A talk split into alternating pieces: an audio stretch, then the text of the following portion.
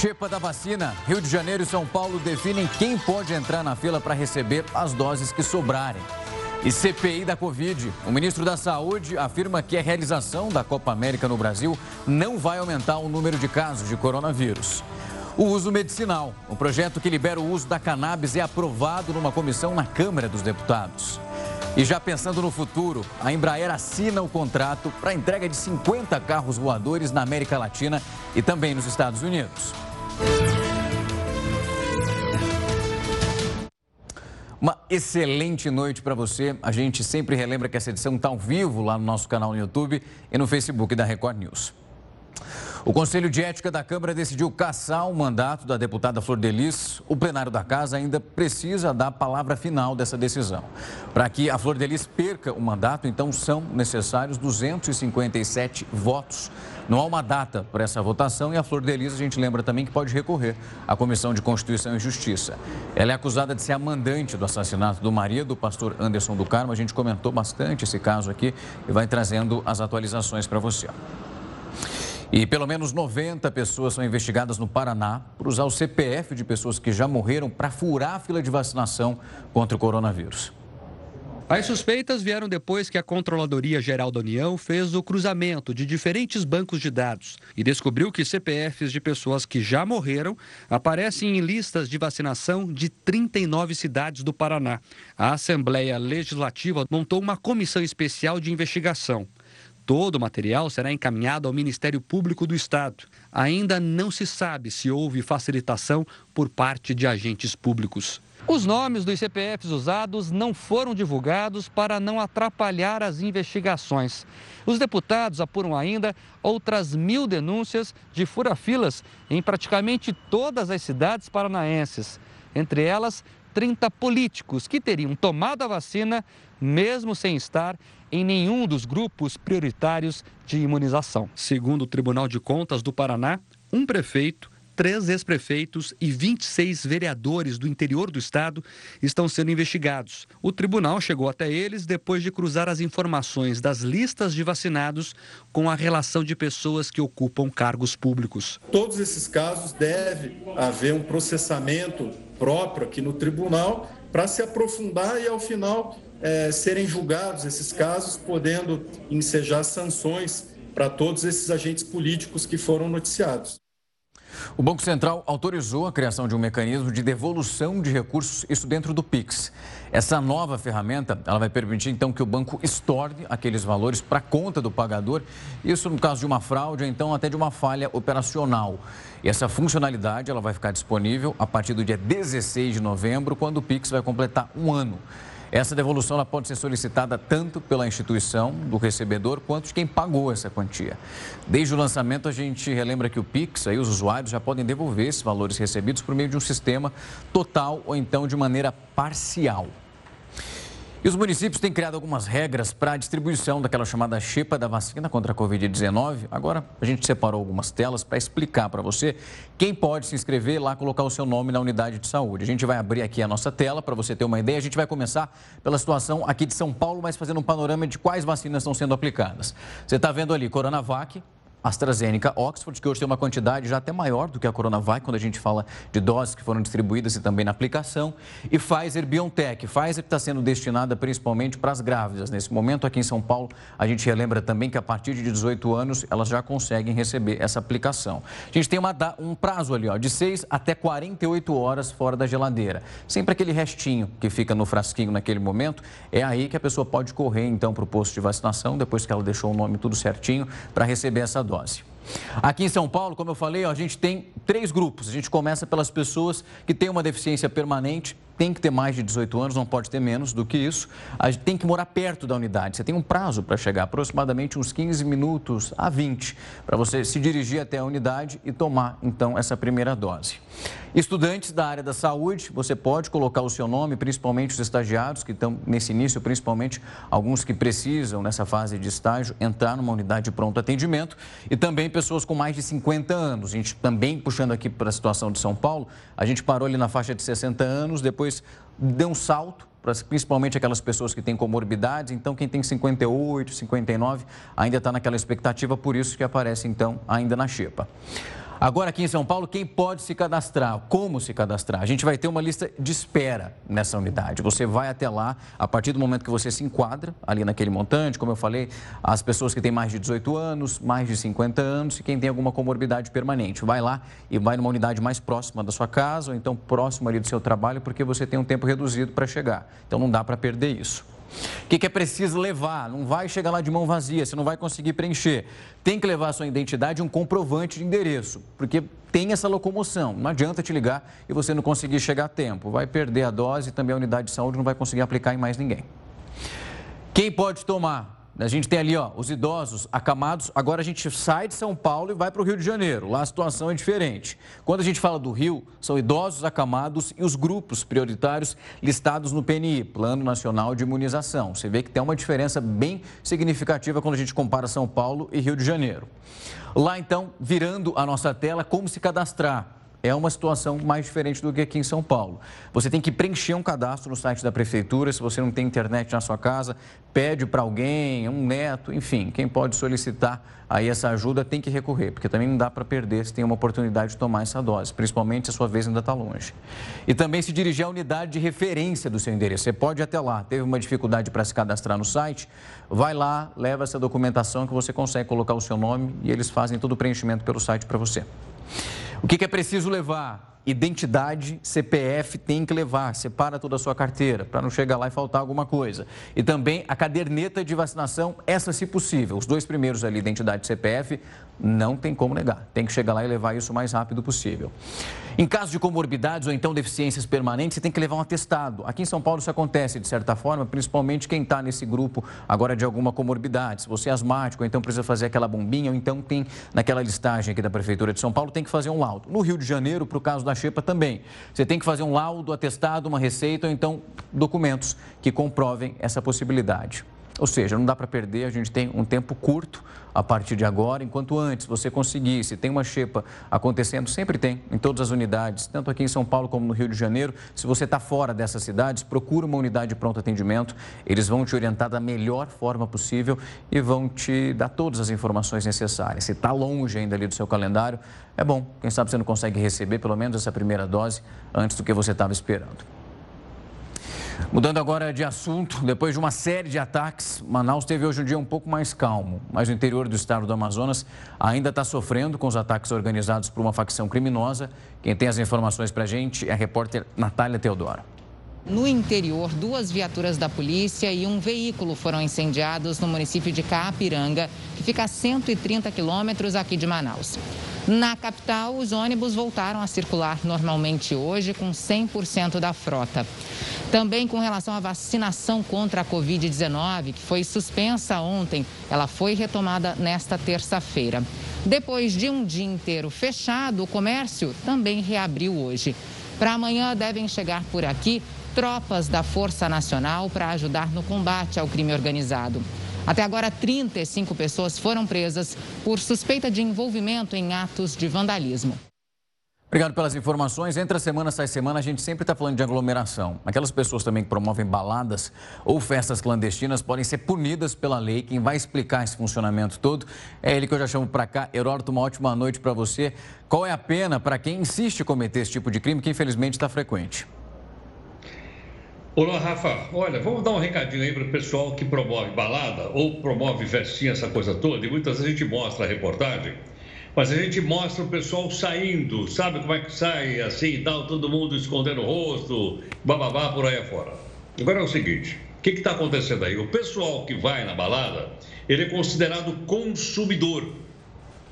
Então, com ele não acontece nada. Ele vai na balada, é? ele é considerado consumidor. Agora tem o seguinte, o cara que promove, ele pratica um crime. Qual crime? É o crime de desobediência que está capitulado no Código Penal Brasileiro. Aí você diz, bom, e aí?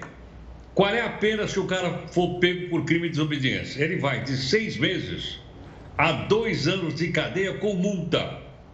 Então, atenção aí, os caras que fazem, especialmente em alguns lugares do Brasil, você pode ser preso e acusado, então, de crime de desobediência para pegar de seis meses a dois anos de cadeia. Outro detalhe importante: se porventura acontecer contágio na festa, por causa do coronavírus, por causa da Covid-19, O cara que fez a balada é responsável por isso. Então a pessoa poderá entrar com uma ação contra ele, para que ele pague o hospital, para que ele pague a internação, porque ele fez a balada. Agora vamos supor o seguinte, um negócio mais grave, Rafa. Vamos supor o seguinte: alguma pessoa foi na balada, foi na festa clandestina, pegou o Covid-19 e não pode fazer isso, e morreu. E aí? E aí é o seguinte: denunciado no Ministério Público, o Ministério Público vai em cima do dono da boate, em cima do dono do bar, em cima do dono da festa, e ele vai, primeiro, sofrer um processo de lesão corporal, se porventura a pessoa morreu. Segundo, se a pessoa morreu, ele também vai ser processado por homicídio culposo. Não é com dolo. Dolo é quando tem intenção de matar. Mas aqui tem culpa. Por que, que tem culpa? Porque o cara sabe que não é para fazer isso, que não é para fazer juntamento e ele ainda fez. Então você veja o seguinte: as penas são realmente muito graves, muito pesadas para o pessoal que faz isso. Parece um negócio inocente. Mas agora isso aqui está capturado no Código Penal Brasileiro. É bom colocar as barbas e os DJs de molho. Pois é, pelo menos por enquanto. A gente, todo final de semana, a gente vai chegando ali perto de sexta. Na segunda-feira, quando a gente retoma aqui com o jornal, Heroto, a gente sempre traz esses casos e faz um alerta para quem sabe. Essas pessoas coloquem, coloquem pelo menos um pouquinho a mão ali na consciência. Não é o momento, a gente está se aproximando aí de um aumento de casos de internação. A gente vai torcendo para que as pessoas tenham um pouquinho mais de consciência. Daqui a pouco a gente conversa mais, Heroto. Até. Um estudo feito na Índia revelou que aquela variante do coronavírus que foi detectada por lá é até 50% mais transmissível do que a variante encontrada pela primeira vez no Reino Unido. E segundo esse estudo, a cepa indiana, ela está por trás então dessa segunda onda que levou rapidamente o país a registrar mais de 400 mil casos diários de infectados. Isso porque a variante indiana ela tem uma maior carga viral. Esse estudo preliminar, que ainda não foi revisado, a gente ressalta isso, também esclarece que essa mutação não influenciou no aumento da taxa da mortalidade, porque essas pessoas poderiam, essas mortes dessas pessoas, poderiam ter uma associação à precariedade do sistema de saúde ou então de algum outro fator.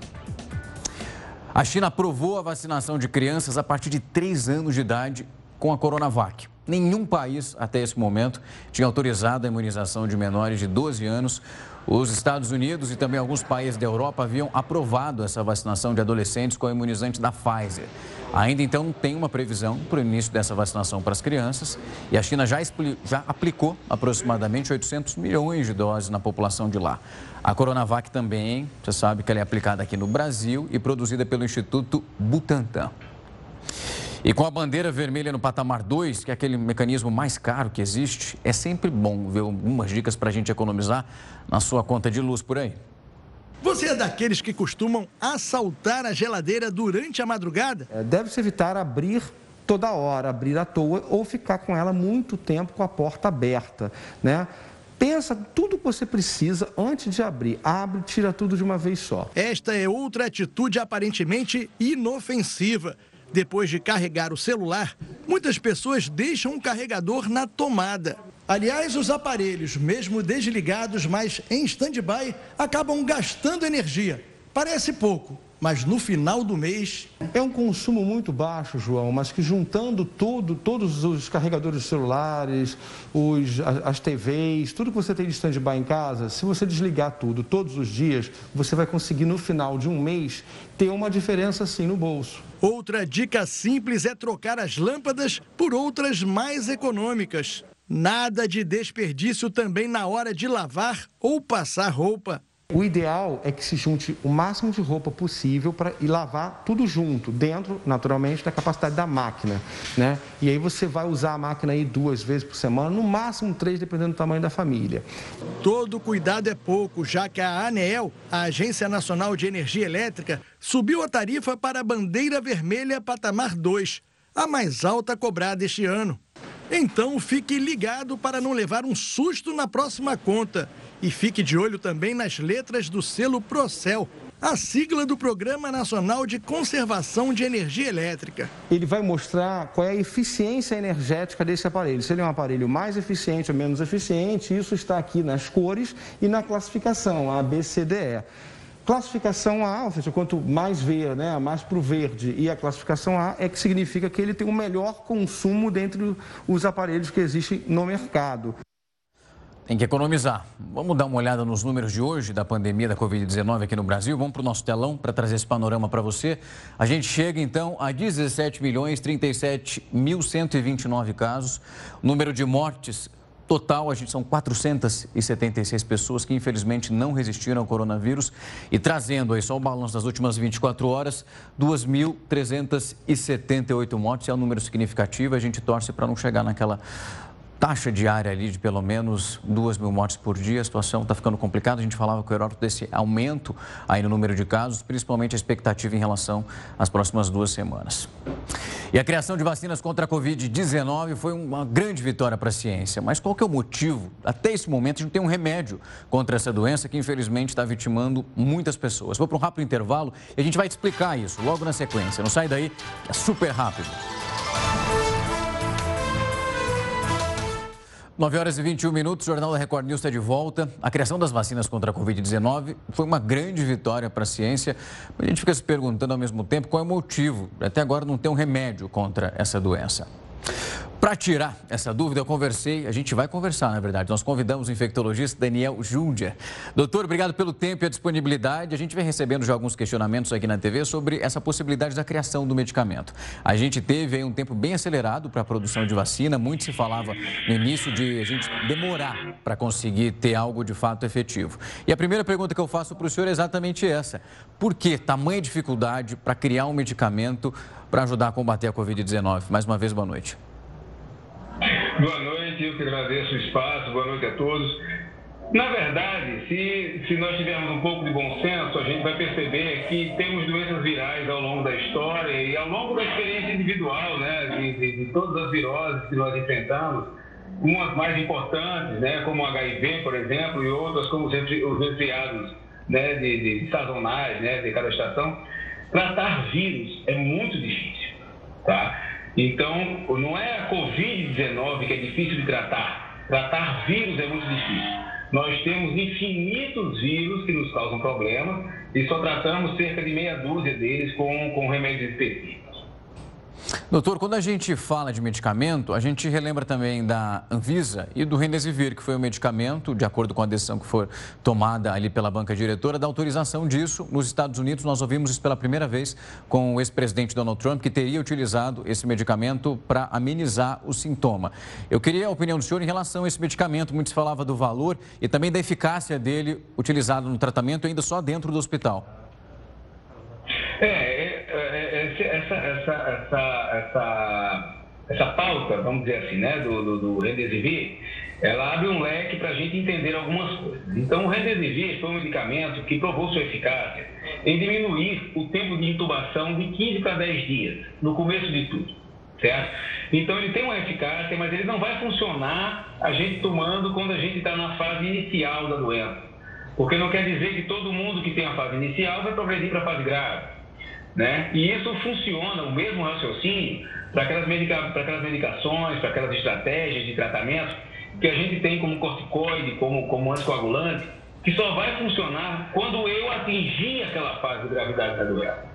Então, o Remdesivir ele tem utilidade, né, mas ele só funciona em determinada fase. Ele tem um altíssimo custo, como outros medicamentos que têm alguma utilidade, né, que não são antivirais, por assim dizer, mas que têm utilidade também e que têm um altíssimo custo. Então, o fato de ter altíssimo custo né, traz algumas limitações para a gente. Doutor, quando a gente olha para esse cenário, nós temos hoje as vacinas que estão sendo aplicadas, onde há indução ali da produção de anticorpos para combater o vírus. Quando a gente faz essa comparação de como o medicamento, qual seria a atitude dele dentro do corpo, eu queria que o senhor explicasse para quem está em casa entender. Seria uma espécie realmente de bloqueio para evitar que essa célula ali fosse escravizada pelo vírus e, continuar, e continuasse proliferando? É, na verdade é um tanto complexo. O, o, o, quando a gente fala de medicamento, né? Isso tem uma, uma, uma, uma, cronologia envolvida em relação ao, ao, estágio da doença na qual eu estou. Então, nós temos alguns medicamentos que funcionam e antivirais específicos são difíceis por natureza, pela forma como, como o vírus se comporta. Né? Em relação à vacina, bom, a gente tem sarampo, a gente tem rubéola, né? a gente tem é, vários outros vírus, hepatite B, né? que a gente conseguiu combater com vacina e a gente não tem remédio. Certo? Então, O, a vacina, ela ensina nosso corpo a responder contra aquela infecção viral. E isso é muito interessante quando a gente pensa que o principal problema que a gente tem quando tem uma doença grave por conta de uma infecção viral, em geral, esse problema não é devido ao vírus em si, na imensa maioria dos casos, mas sim a nossa resposta que é anômala. Ela não é tão competente a ponto de evitar a infecção e o vírus, uma vez dentro do corpo, ele desperta uma resposta tão vigorosa que essa resposta se perpetua mesmo depois de passada a infecção viral em si. Então, nós temos estratégias de tratamento, não só para a Covid, mas para outras doenças, né, visando controlar essa resposta imune. E uma vacina, além de prevenir novos casos, né, ela previne a evolução da doença, enquanto que algumas estratégias de tratamento, né, mesmo antivirais específicos, deveriam ser usados num momento específico da doença. Então, se eu tenho o coronavírus né, com, com o vírus replicando no início do quadro, e quando eu estou grave, nem sempre eu já tenho, eu ainda tenho o vírus replicando, eu tenho que saber usar um medicamento antiviral, se a gente tivesse algum realmente eficaz, por via oral, comprimido, para eu tomar em casa, e ele ia funcionar naquela hora, naquele momento, naqueles primeiros dias, naqueles segundos dias, vamos dizer assim, que a gente já se familiarizou em relação a quando colher determinado teste. Então a gente tem uma sequência de eventos que determina o que a gente pode intervir em relação ao que está acontecendo. Viroses de maior relevância, como a hepatite C, como HIV, como tantas poucas, na verdade, a gente tem uma estratégia de tratamento combinada, não um único tratamento. Doutor, eu agradeço o tempo e a disponibilidade para tocar nesse assunto. A gente continua acompanhando, claro, todas essas informações, essas pesquisas que vão chegando, para tentar trazer um pouco de alento para quem está acompanhando a gente. É uma batalha complexa, difícil aí de ser combatida. A gente vai torcendo aí para esse andar da vacinação rápido que as pessoas tenham de fato um alívio depois de tanto sofrimento dentro dessa pandemia. Mais uma vez, obrigado pelo tempo e a disponibilidade, doutor. O ministro da Saúde, Marcelo Queiroga, prestou depoimento pela segunda vez à CPI da pandemia. Nós acompanhamos, vamos te mostrar alguns trechos. O ministro foi muito questionado sobre a realização da Copa América no Brasil. O evento foi defendido por Marcelo Queiroga. Não acontecendo público nos estádios, naturalmente nós não teremos é, um risco de aglomerações e de uma contaminação maior, não é? De tal maneira que eu não, o risco que a pessoa tem de contrair a Covid-19 será o mesmo com o jogo ou sem o jogo. Queiroga afirmou que partiu dele a decisão de não nomear a médica infectologista Luana Araújo para a Secretaria de Combate à Covid-19. Eu desisti do nome da doutora Luana porque eu vi que o nome dela não estava suscitando o consenso que eu desejava. O ministro disse desconhecer a existência de um gabinete paralelo de aconselhamento aconselhamento ao presidente Bolsonaro, mas admitiu encontros com pessoas que fariam parte desse gabinete. O deputado Osmar Terra me procurou uma vez no Ministério para falar acerca de estudo sorológico.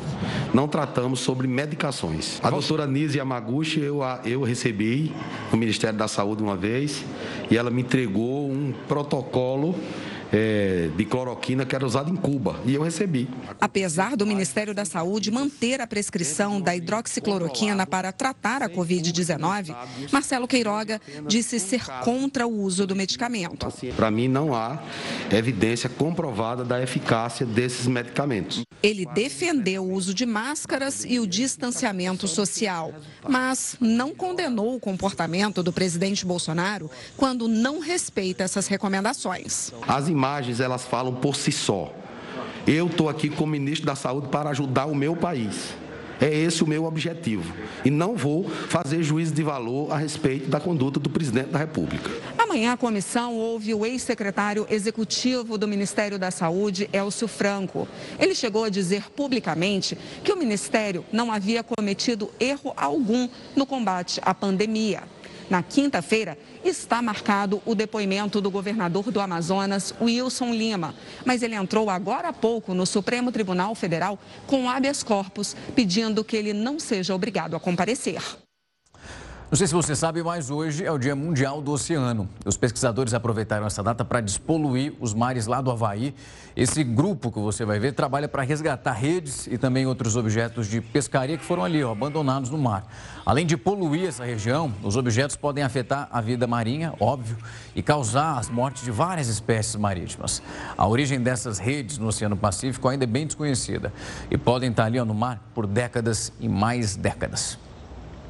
Vamos dar uma olhada agora e saber como está a vacinação aqui no nosso país, o andamento. A gente falava de medicamento, agora vamos falar de algo que é extremamente potente para combater o vírus, que é a vacinação. A gente tem ali um montante pessoas que já tomaram a primeira dose, o número de 51 milhões 357.580. Quando a gente vai para a segunda dose, o número cai para menos aí da metade, 23 milhões 388 mil 326 pessoas que já tomaram ali, estão imunizadas. A gente ressalta e faz um alerta. Tomou ali a primeira dose, tem que tomar a segunda. Esse final de semana aqui em São Paulo teve um dia D para as pessoas que simplesmente não apareceram mais e depois que tomou a segunda dose, tem que esperar pelo menos aí mais 15 dias para essa imunização vir completa. Não vai bobear nesse momento. E segundo cientistas da Agência Nacional oceânica e também atmosférica, o nível de CO2 é o maior quando a gente olha para os últimos 63 anos. Essa medição que começou a rastrear o dióxido de carbono desde 1958 fica no topo de uma montanha no Havaí, a gente está falando agora lá do mar, né? E registrou então 419 partes de dióxido de carbono por milhão no mês passado. Isso corresponde a mais do que as 417 partes por milhão que foram registradas lá em maio de 2020. Agora, os cientistas estão ressaltando a importância de reduzir essas emissões do dióxido de carbono para impedir, então, essas mudanças climáticas. Faz uma mudança, uma mudança danada. Um genocida foi condenado à prisão perpétua pelo Tribunal Penal Internacional da Organização das Nações Unidas. O Heródoto agora vai voltar e contar exatamente como que funciona essa sentença por lá, Heródoto. Olha, Rafa, você usou a palavra genocida. Essa palavra ela foi criada em 1944, no final da Segunda Grande Guerra Mundial, quando se descobriu o que é que os nazistas fizeram com as pessoas no campo de concentração. Aí apareceu a palavra genocídio, que é um crime contra a humanidade, é um crime contra o ser humano. E o que é que aconteceu lá? Aquela região era antiga Iugoslávia, talvez o pessoal até lembre. Ela acabou sendo desmembrada e começou uma guerra entre os pequenos países que faziam parte da Iugoslávia. Um cidadão lá, chamado Ratko, estou falando o primeiro nome dele porque é complicado, Ratko, ele era comandante, então, de uma força naquela região. Ele entrou num pequeno paísinho lá chamado Bósnia e numa pequena aldeia, ele mandou matar 8 mil homens e crianças.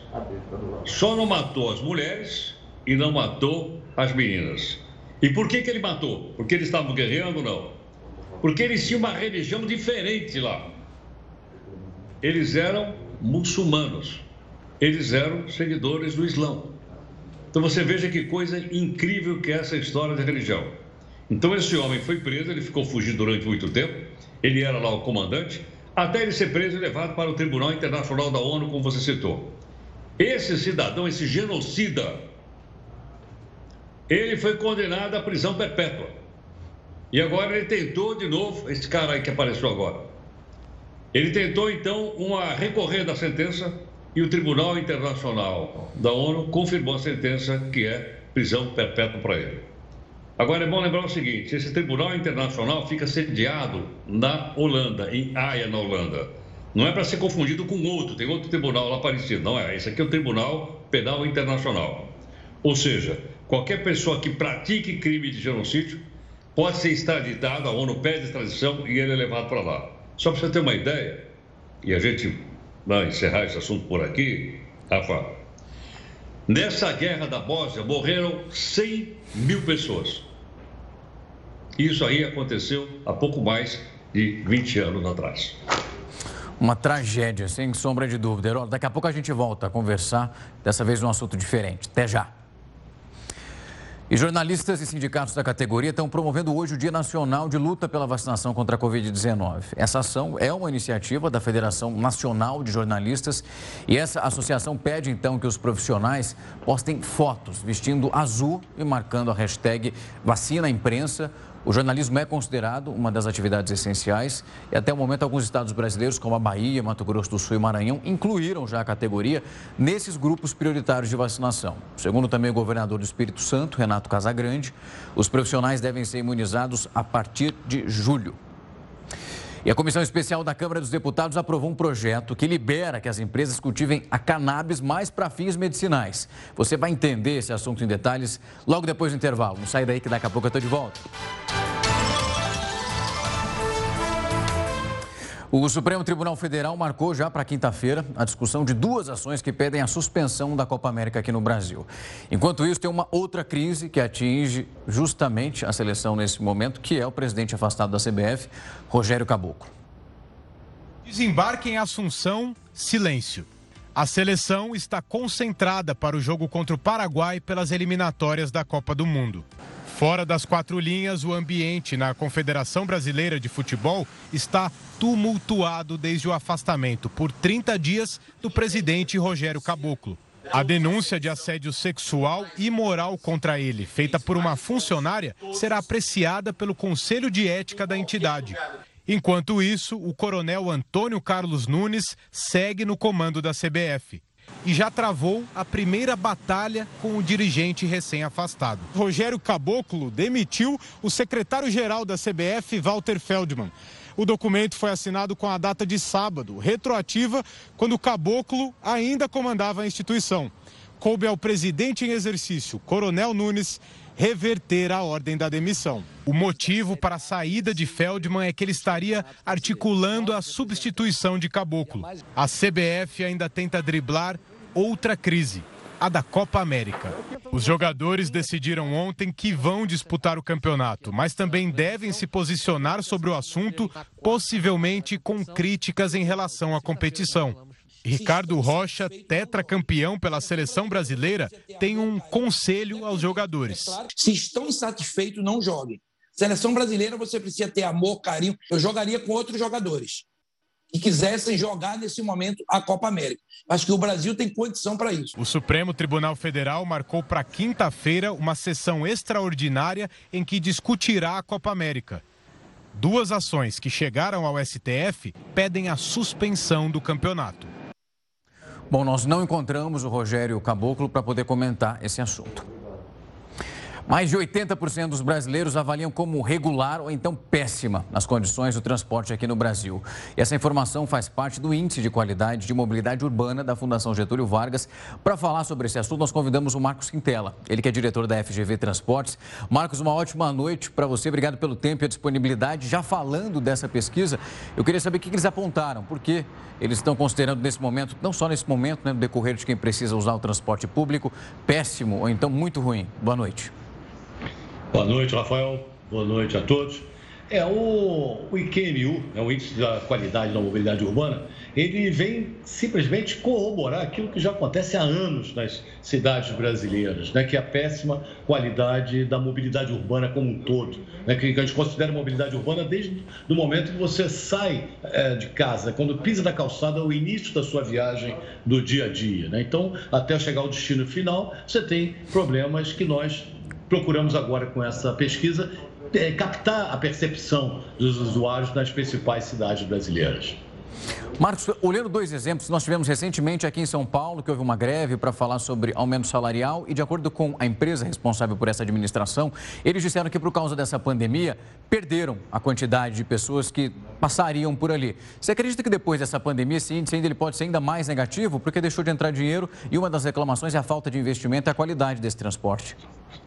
É, está acontecendo isso já há anos no, em todos os sistemas de transporte por ônibus. Né? E agora é, começa também poder acontecer na, nos sistemas de transporte de massa, como trens suburbanos e é, metrô. Né? Então, é uma situação bastante grave. É, os governantes precisam investir em transporte público. Né? Essa pesquisa mostra aí 82% consideram regular, ruim ou péssima a qualidade desse transporte e somente 17%, 17,7% boa ou excelente. Isso não é bom. Né? A, a, a nota dessa, dessa pesquisa deu 4,7 numa avaliação de 0 a 10. Né? Então, é uma situação que ainda levaremos anos, porque precisamos de planejamento, precisamos de investimento e tempo para execução. Né? Então, isso não é de uma hora para outra, né? mas tem que começar. Então, isso é o que nós estamos clamando aí, ou as pessoas estão clamando, né? a população que sofre. Isso é uma questão de qualidade de vida, Rafael. É uma questão né, de, de dia a dia, ali, de sofrimento das pessoas. Né? Exatamente, Marcos. Eu acredito que um estudo como esse é um alerta, quando a gente fala para governadores e também prefeitos, para colocar esse plano sobre a mesa e tentar fazer uma espécie de negociata com a empresa específica e responsável por a melhora na qualidade desse serviço, porque quem está ali pegando transporte todo dia sabe o tanto que está sofrendo pela falta de qualidade, porque o preço nunca baixa, a gente sempre vê realmente aumentando e a reclamação vem logo na sequência. É, é verdade. Inclusive, ah, as tarifas precisam é, ter algum tipo de, de subsídio, as tarifas é, de transporte no Brasil. O transporte no Brasil é muito caro. O trabalhador, hoje, ele compromete muita renda, de sua renda, para se transportar. Né? Então, ou é, é, tem uma, uma, parcela que anda demais a pé. Né? Então, é uma grande parcela que se sacrifica por questões de não ter o transporte disponível ou também não ter dinheiro para se transportar. Então, o modo a pé no Brasil, em termos gerais, representa mais de 40% da matriz de transporte e mobilidade urbana, que é um absurdo, né? Marcos, eu estava olhando parte dessa pesquisa, a positividade dela, quando a gente olha, é realmente para veículo de aplicativo, táxi, que é um sistema completamente diferente, digamos que muito distante da maioria dos brasileiros. E não depende aí de um governo, então de um prefeito, para ali fazer algo funcionar, né? De fato, só está se beneficiando quem tem uma condição financeira melhor.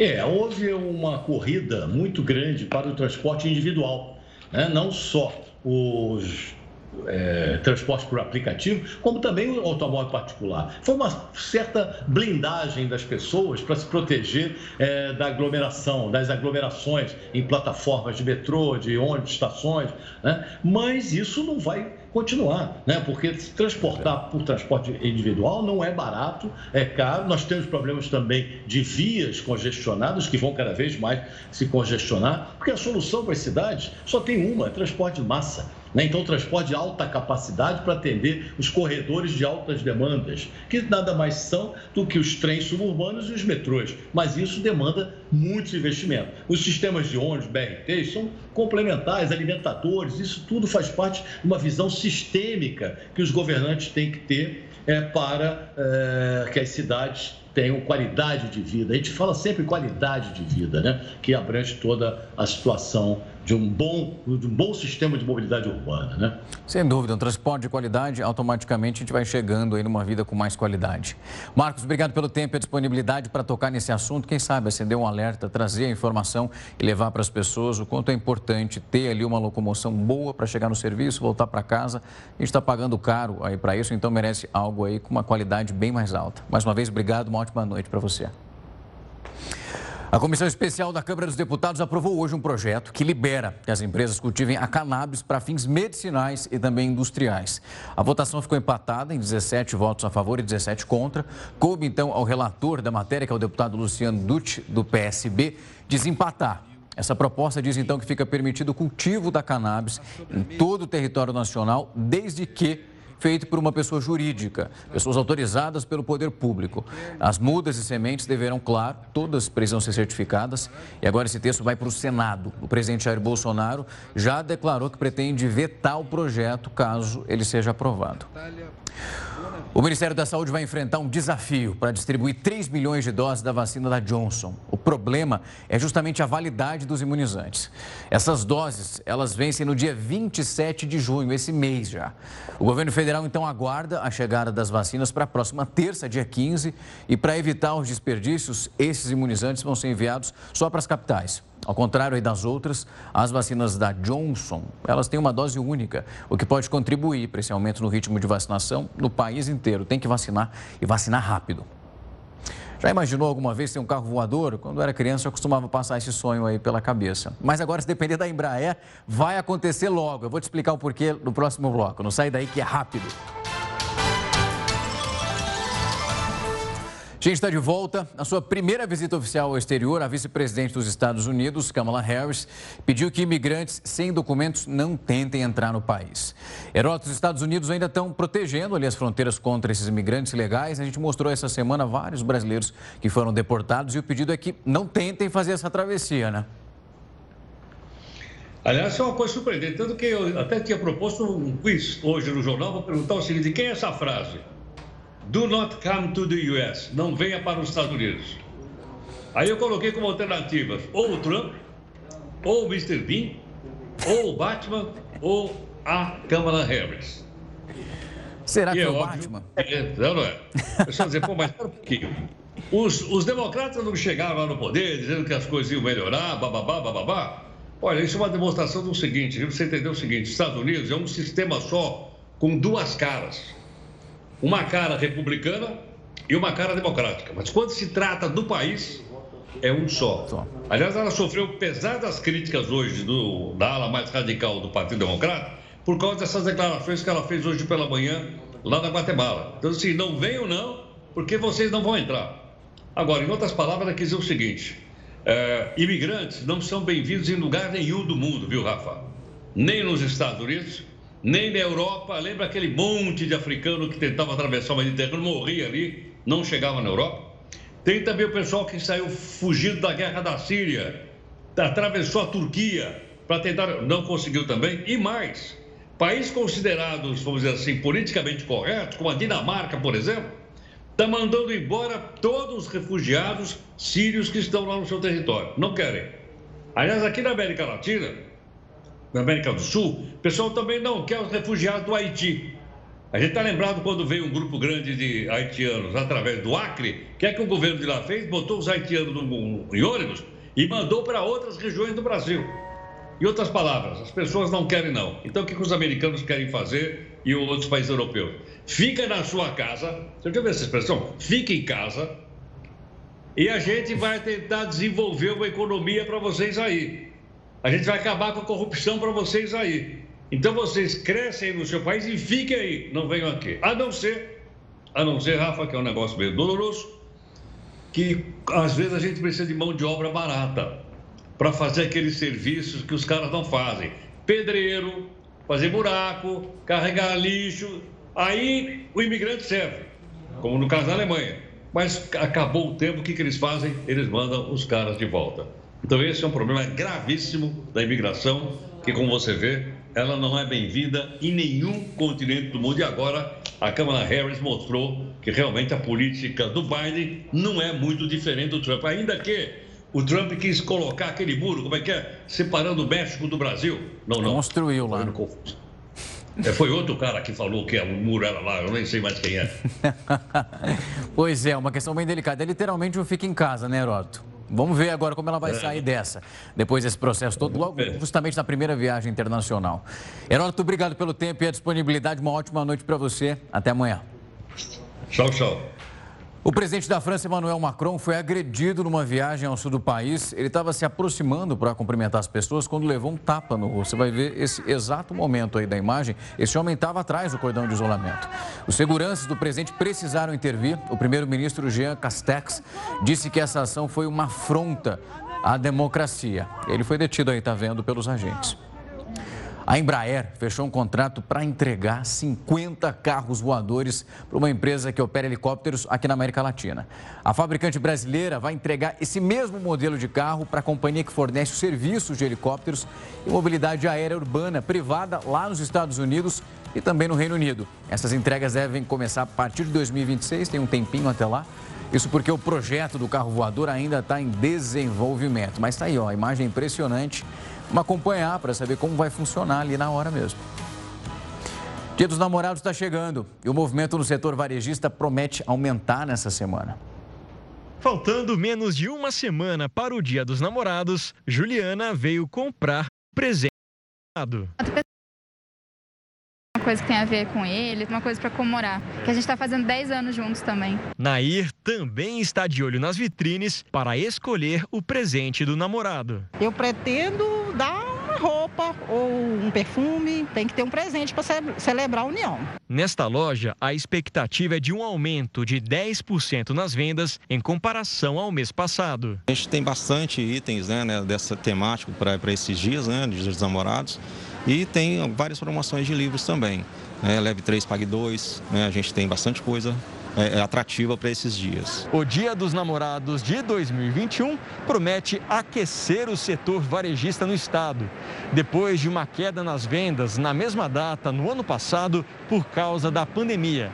A expectativa é alta para quase 60% dos lojistas. O comércio de Minas Gerais vai movimentar em dinheiro cerca de 177,6 milhões de reais. A gente vai acompanhar aqui um aumento em relação a 2020 e o mais interessante também é que em relação a 2019 Minas Gerais também apresenta um aumento, um aumento tímido ali, cerca de 2% em relação a 2019, mas é um aumento. O presidente dos Amorais vai ter ali um gasto médio de 70 a 200 reais, cerca de 60% das pessoas vão gastar esse valor. Neste shopping de BH, na região da Pampulha, muitos lojistas acreditam que a maior parte das compras do Dia dos Namorados vai ficar para a última hora. Mas a semana começou movimentada e muitas pessoas, assim como o Lucas, já garantiram o presente. Sempre deixei para a última hora, sempre deu ruim. Dessa vez eu falei, vou comprar antes que eu fique tranquilo. o que, que você comprou para ela? Comprei um relógio e alguns itens, né? Coraçãozinho, foto revelada. Essa edição do Jornal do Record News vai ficando por aqui. Muito obrigado pela sua companhia. Logo na sequência, fica grudadinho com a gente, porque vem o News das 10 com ela. Manuela Caiado, não sai daí. Até mais.